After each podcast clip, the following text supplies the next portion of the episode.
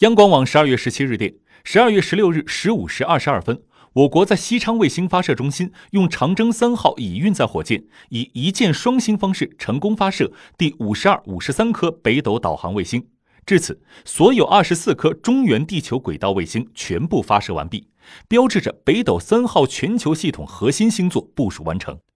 中原地球轨道是北斗三个轨道中唯一能够运动覆盖全球的，因此是全球组网的核心所在。按计划，二零二零年上半年还将发射北斗三号最后两颗地球静止轨道卫星，比预定目标提前半年完成全部组网卫星发射。